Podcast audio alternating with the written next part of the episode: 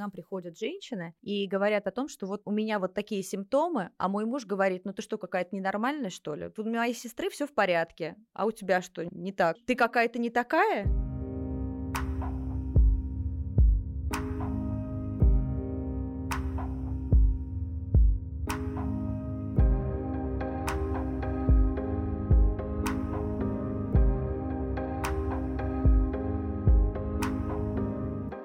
Всем привет! Это подкаст «В случае необходимости». Это подкаст, в котором представители разных некоммерческих организаций и социальных проектов помогают нам разобраться в разного рода сложных ситуациях. Мы уже обсуждали, как сдавать кровь и как помогать животным в приютах во время самоизоляции, как правильно сортировать мусор и многие-многие другие темы. Меня зовут Наташа Сербинова, и сегодня мы хотим поговорить о послеродовой депрессии. Но не с точки зрения женщины, которая ею страдает, а скорее с позиции близких людей. Что делать, если мне кажется, что моя жена, сестра или подруга не в порядке? И поговорим мы сегодня об этом с Анастасией Арсеничевой, сооснователем Центра «Душа мамы», психологом и супервизором. Анастасия, добрый день. Здравствуйте, Наталья. Это очень здорово, что вы ставите вопросы именно так. А, многие женщины, которые обращаются к нам в центр, рассказывают, что они не просто не встретили поддержку со стороны близких, а наоборот столкнулись с непониманием и осуждением. С другой стороны, нигде не обсуждается, что же делать близким, когда их близкая женщина да, столкнулась с такой ситуацией. Тогда давайте мы с вами начнем с того, как мне, как э, сестре, маме, а, там, подруге или партнеру понять, что действительно что-то пошло не так.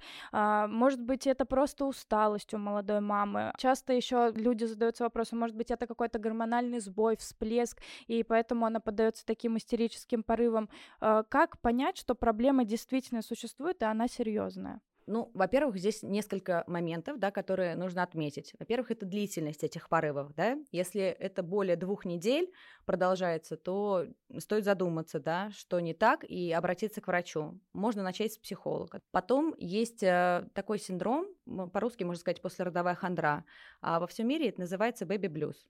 Он встречается у многих женщин в течение двух недель после родов. А, значит, какие симптомы да, говорят о том, что это послеродовая депрессия? Может быть, да, потому что это болезнь, и такой диагноз может поставить только врач. Значит, она постоянно плачет, нет сил ни на что, а, жалуется на то, что хочется лечь и лежать пластом. Она тревожится по пустякам, постоянно о чем-то беспокоится, плохо спит, и это не связано со сном малыша. Нарушен аппетит, есть ощущение безнадежности и при отсутствии каких-либо видимых причин чувствует себя несчастной. Возможно, присутствует подавляющее чувство вины, потому что роды прошли не так, как хотелось. Возможно, считает себя недостаточно хорошей мамой для своего ребенка. Возникают суицидальные мысли или желание причинить вред себе или ребенку. Это, конечно же, серьезные признаки, при которых необходимо обратиться к врачу. По некоторым исследованиям, до 80% женщин сталкиваются с симптомами бэби-блюза. Почему такое большое количество? Потому что происходит утрата привычного образа жизни. В пандемии многие могли это прочувствовать. Давайте вспомним. Выходили на работу, встречались с друзьями, гуляли, общались, а, вели активный социальный образ жизни, да и вообще как бы ежедневно меняли картинку. И вот вы оказались изолированы от общества. И это ограничение навязанное извне, да, вы с этим ничего не можете поделать. Для многих это было огромным стрессом. И многие центры, которые помогали психологически э, в этот период, э, говорили о том, что очень много мужчин стало обращаться с э, просьбой помочь им справиться с этим стрессом. Вот с такой изоляцией мама сталкивается при рождении ребенка.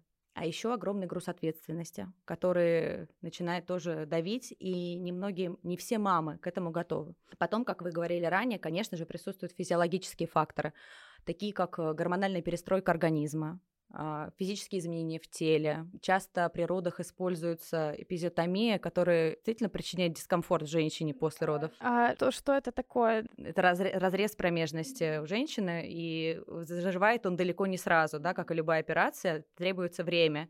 А женщина приходит из роддома, сейчас практикуется выписка через два дня. И вот она оказывается дома с маленьким ребеночком, а, который, с которым она не всегда понимает сразу, что делать. Он кричит, почему тоже не всегда понятно. Нужно время, чтобы адаптироваться к этому.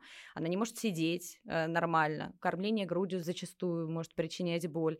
И вообще такое истощение организма, то есть все знают, что роды достаточно такой тяжелый процесс, и нужно время для восстановления. Сами вспомните время, когда вы болеете. Как вы себя чувствуете? Я, если честно, вообще ненавижу болеть. Для меня это самое страшное, потому что если я болею, я болею основательно. Это так, что я прям не могу ни стоять, ни сидеть, ни лежать, ни дышать. Прям все очень плохо. Угу, угу. А как бы вам хотелось, чтобы к вам относились, когда вы болеете? А, я бы хотела, чтобы, наверное, ко мне никто не относился, просто ко мне приносили лекарства, стаканчик воды и все, потому что, ну, у меня лично состояние всегда очень плохое, что просто хочется какого-то покоя, а, там, гармонии вокруг, чтобы рядышком были таблетки, стакан воды и просто атмосфера более-менее. Ну вот сейчас очень распространено пеленание женщины, возможно, вы слышали что-то подобное, и потому что к нам возвращаются наши древние традиции, потому что действительно 40 дней после родов женщина должна вот в таком состоянии находиться, то есть она лежит, восстанавливается, к ней приносят еду, приносят ребеночка покормить, чтобы это общение было в радость, и она восстанавливает свои силы, чтобы потом восстановившаяся женщина могла быть хорошей мамой, да, и выполнять свои функции как здоровый человек, да. А по факту получается сейчас как, что женщина выходит после родов, и мы сейчас как раз э, одной из главных проблем переходим, это перфекционизм, свойственным женщинам. А, она приходит домой, а дома что? Дома быт, нужно убираться, стирать, готовить. Да, эти функции никто не, не убирает, не снимает с нее. Потом э, функции мамы новые, да, самое плохое самочувствие. Мужья, как правило, уходят на работу, да, то есть э, мало кто берет отпуск именно на этот период. То есть 40 дней, да? 40 дней э, это тот период, за который женщина может более-менее адаптироваться, немножко привыкнуть к этому состоянию, отдохнуть от э, пережитого, то есть родов. И в этот момент рядом должны быть близкие. Да, да, Если близкие не имеют такой возможности, то можно нанять, собственно, людей, которые этим занимаются, да, по уборке, клининг и доставка еды и прочие сервисы. В принципе, это достаточно такие доступные услуги. Э, но у меня тут вопрос. Могут ли окружающие провоцировать депрессию? Вот, ну, там, близкие люди могут как-то влиять, усугублять это состояние? Э, скажем так, э, да, неосторожные слова, да, отсутствие поддержки могут стать той самой последней каплей, да, которая спровоцирует серьезные какие-то последствия. Уже с вами об этом говорили, о том, что возникают суицидальные мысли у женщины. И я знаю, что существовали случаи, ну, точнее, эти случаи существуют, э, когда женщина после раздовой депрессии выбрасывалась из окна вместе с детьми. Если у нее все-таки депрессия, может, нужно в срочном порядке ее изолировать от ребенка? Это рабочая схема? Ну, смотрите.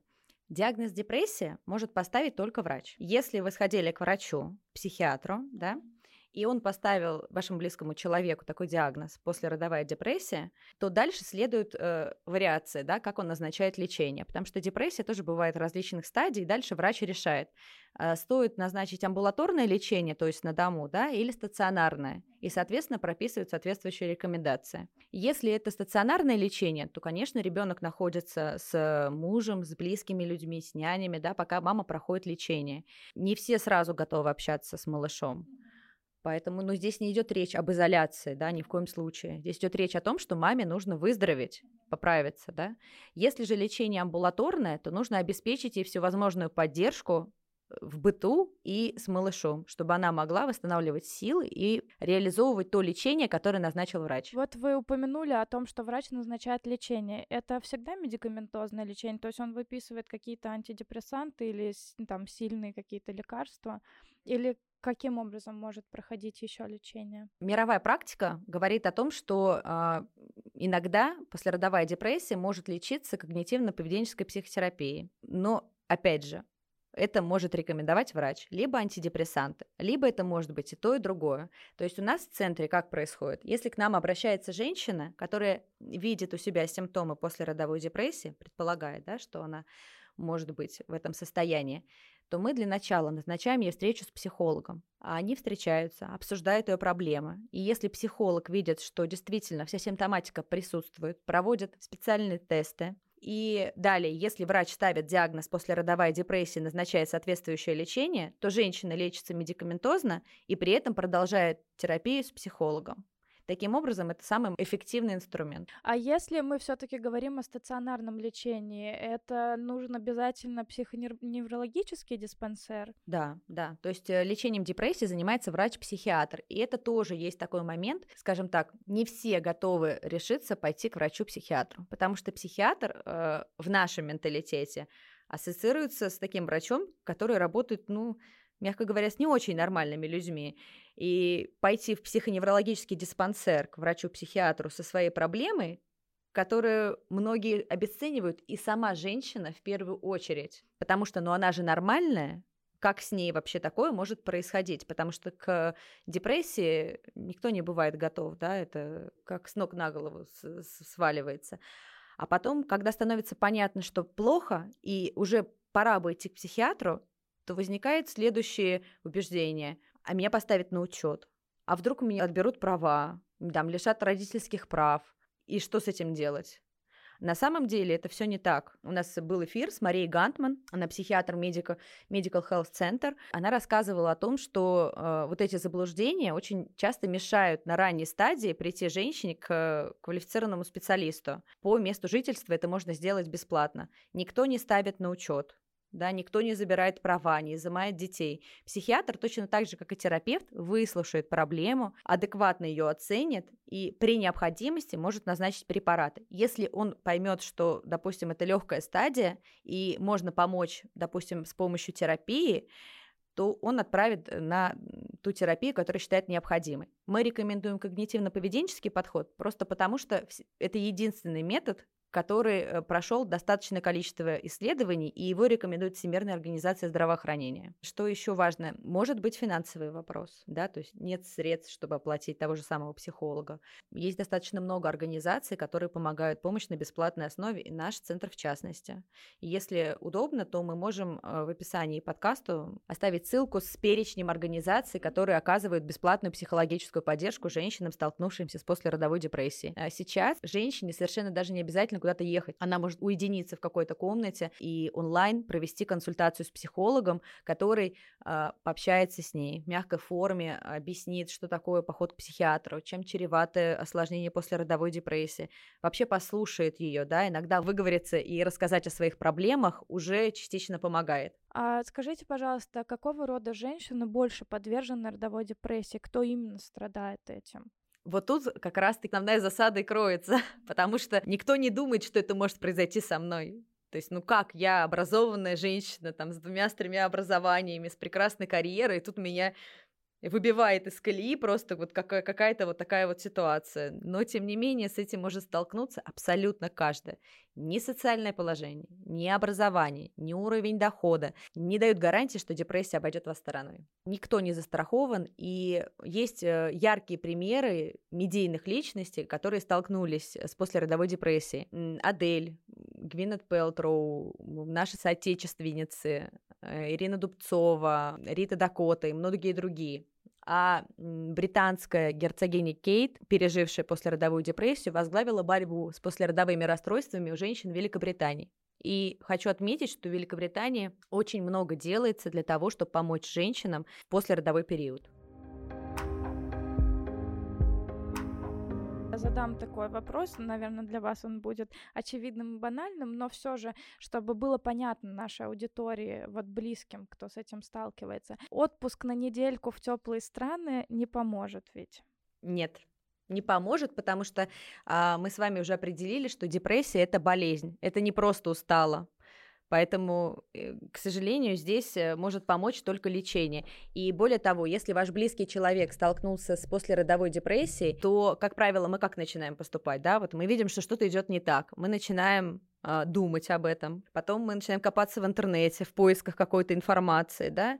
И вот э, близкие люди могут наткнуться на э, видео Андрея Курпатова про депрессию. Я считаю, что оно очень такое показательное, и его можно и в некоторых случаях даже нужно посмотреть, чтобы просто понимать, о чем идет речь. Он говорит о том, что если депрессию не пролечить, то она может заглушиться в какой-то момент, то в следующий раз э, масштаб увеличится вдвое а потом еще раз вдвое. И это уже может привести к тем самым серьезным последствиям, о которых мы говорили выше. Поэтому не надо пускать это на самотек. Если вы видите, что симптомы есть, которые мы перечисляли ранее, 3-4 симптома, длительность более двух недель, это уже повод обратиться к врачу. Хорошо. А чего категорически делать нельзя вот в такой ситуации? Угу. Опять же, повторюсь, что относиться к этой проблеме спустя рукава с надеждой, что это пройдет, точно не нужно. Это главное. Потом есть такие, я бы сказала, общие правила для любой поддержки, да, и здесь они как никогда актуальны. Первое, это не обесценивайте. Эту проблему не надо. Не сравнивайте, да, потому что мы сталкиваемся с тем, что к нам приходят женщины и говорят о том, что вот у, меня вот такие симптомы, а мой муж говорит, ну ты что, какая-то ненормальная, что ли? Тут у моей сестры все в порядке, а у тебя что, не так? Ты какая-то не такая? Как так? Вот, поэтому не надо сравнивать, каждый случай индивидуален, так же, как и каждый человек особенный, да? Значит, не говорите, выброси эту глупость из головы, отвлекись на другие дела, и это пройдет. Не пройдет. Дальше. Не обвиняйте. Да что ж ты за мать такая? Поверьте, она обвиняет себя сильнее всех прочих, потому что никто к этому не готов, и меньше всего на свете она хотела оказаться в такой ситуации. Потому что у наших мам, да и вообще у мам, какая картинка в голове? Вот она выходит из роддома такая, с малышом, долгожданным, любимым. На каблуках, с локонами, ветер раздувает их. Да, она вышла, приходит домой, там стоит вот эта кроватка вся с бортиками, красивая. Это такая инстаграмная картинка совершенно. Но реальность, она отличается, да, очень мало тех, кто публикует, да, реальные вещи. Конечно, она думает, что а что со мной не так-то, потому что у нее-то образ в голове, тот, который она видела у других, а у нее не так и на, не, не прибрано, и что-то она не успевает делать. Да, еще бы успеть в роддом доехать, на самом деле, не всегда это получается. Uh, нас, мы многодетная семья, и моя мама ехала в роддом с работы, чтобы вы понимали. То есть она заехала на пять минут домой, быстро забрать сумку, там подготовиться хоть как-то, и поехала рожать своего четвертого ребенка, нашего самого младшего брата, с работы. Да, да. И столько факторов, да, мы же действительно женщины, еще же многие работают. И некоторые не хотят уходить, э, в, так сказать, в отпуск свой заслуженный, да. Вовремя. Да-да-да, понимаю. И мы такие же, потому что и позиционируем, что центр основали мамы, и работают у нас все мамы, психологи все мамы. Мы считаем, что нельзя прекращать социальную жизнь с рождением ребенка. Это действительно один из способов тоже профилактики вот, после родовой депрессии, потому что даже если она возникает, всегда есть кому обратиться и кому поддержать. А, так, не обвиняйте. Следующее. Не запрещайте выражать свои чувства потому что в этой ситуации плакать нормально. Дайте возможность выплакаться как следует. Давайте мы сейчас с вами составим небольшой чек-лист для наших слушателей. К кому обращаться, э, как э, диагностировать. Ну, там, понятно, мы не врачи, мы не можем э, сразу сходу дать этот диагноз, но просто как нам, как близким, диагностировать это, куда обращаться, какие меры предпринимать. Вот, собственно, там от выписки и далее, как себя вести. Значит, есть тест по Эдинбургской шкале. Его можно легко найти в интернете. И постараться ответить на вопросы. То есть если вы видите, что ваша женщина или сестра, подруга, да, испытывает какую-то симптоматику, вы можете зайти за нее ответить эти вопросы, да, и тест вам выйдет, выдаст предположительный результат. Первые две недели это может быть бэби-блюз. Он не требует медикаментозного лечения и похода к врачу. Вы должны знать, что это с женщиной может происходить, и это нормально. Но если вот все те симптомы, о которых мы с вами говорили, Значит, она постоянно плачет, нет сил ни на что, а, жалуется на то, что хочется лечь и лежать пластом. Она тревожится по пустякам, постоянно о чем-то беспокоится, плохо спит, и это не связано со сном малыша. Нарушен аппетит, есть ощущение безнадежности и при отсутствии каких-либо видимых причин чувствует себя несчастной. Возможно, присутствует подавляющее чувство вины, потому что роды прошли не так, как хотелось. Возможно, считает себя недостаточно хорошей мамой для своего ребенка. Возникают суицидальные мысли или желание причинить вред себе или ребенку. Симптомы продолжаются более двух недель, то высока вероятность, что это депрессия. Вот, то есть получается первый пункт. Более двух недель 3-4 из указанных симптома – это послеродовая депрессия. Вероятнее всего. Значит, вам нужно либо обратиться к психологу, помочь женщине обратиться к психологу, чтобы они совместно приняли дальнейшее решение. Идти к врачу или, допустим, психолог на данный момент не видит такой необходимости. И далее пойти к психиатру, проконсультироваться с ним да, по этому поводу. Если он ставит диагноз послеродовая депрессия, то дальше следовать его рекомендации. Психолога можно найти в различных организациях. Мы оставим этот список в описании, да. В частности, это Центр «Душа мамы», это благотворительный фонд «Быть мамой», это проект «Бережно к себе», у них есть групповые, э, групповая поддержка, есть Московская психологическая служба поддержки и так далее. Этих организаций достаточно много, список будет. И, конечно, ваше, ваше внимание важно бережно относиться к женщине, понимать, что она к этому не готова, так же, как и вы, и ей хочется быть самой лучшей мамой для своего малыша. Вот, хочется исполнять свои материнские функции в полном объеме. Поэтому, дорогие друзья, все, кто с этим столкнулся, или все, кто в предвкушении рождения ребенка, будьте внимательны. Всегда с пониманием относитесь к своим женщинам. Всегда держите руку на пульсе. Вот, и если все же мне очень понравился этот совет, если все же есть возможность, то в течение 40 дней после родов максимально окружите женщину заботой, теплом и, может быть, какими-то вспомогательными ресурсами. Дорогие друзья, я напоминаю, что сегодня с нами в студии была Анастасия Арсеньевичева, сооснователь Центра «Душа мамы», психолог и супервизор. Спасибо вам большое, Анастасия. Диалог получился содержательным, очень интересным. Я надеюсь, нашим слушателям он будет не менее полезным. Спасибо, мы были рады поучаствовать. И вам, дорогие мои слушатели, напоминаю, что вы у нас можете послушать на любой удобной для вас платформе. Выбирайте сами. Все ссылки вы получите в описании к этому подкасту. Предлагайте темы, которые вас интересуют, и до новых встреч в эфире.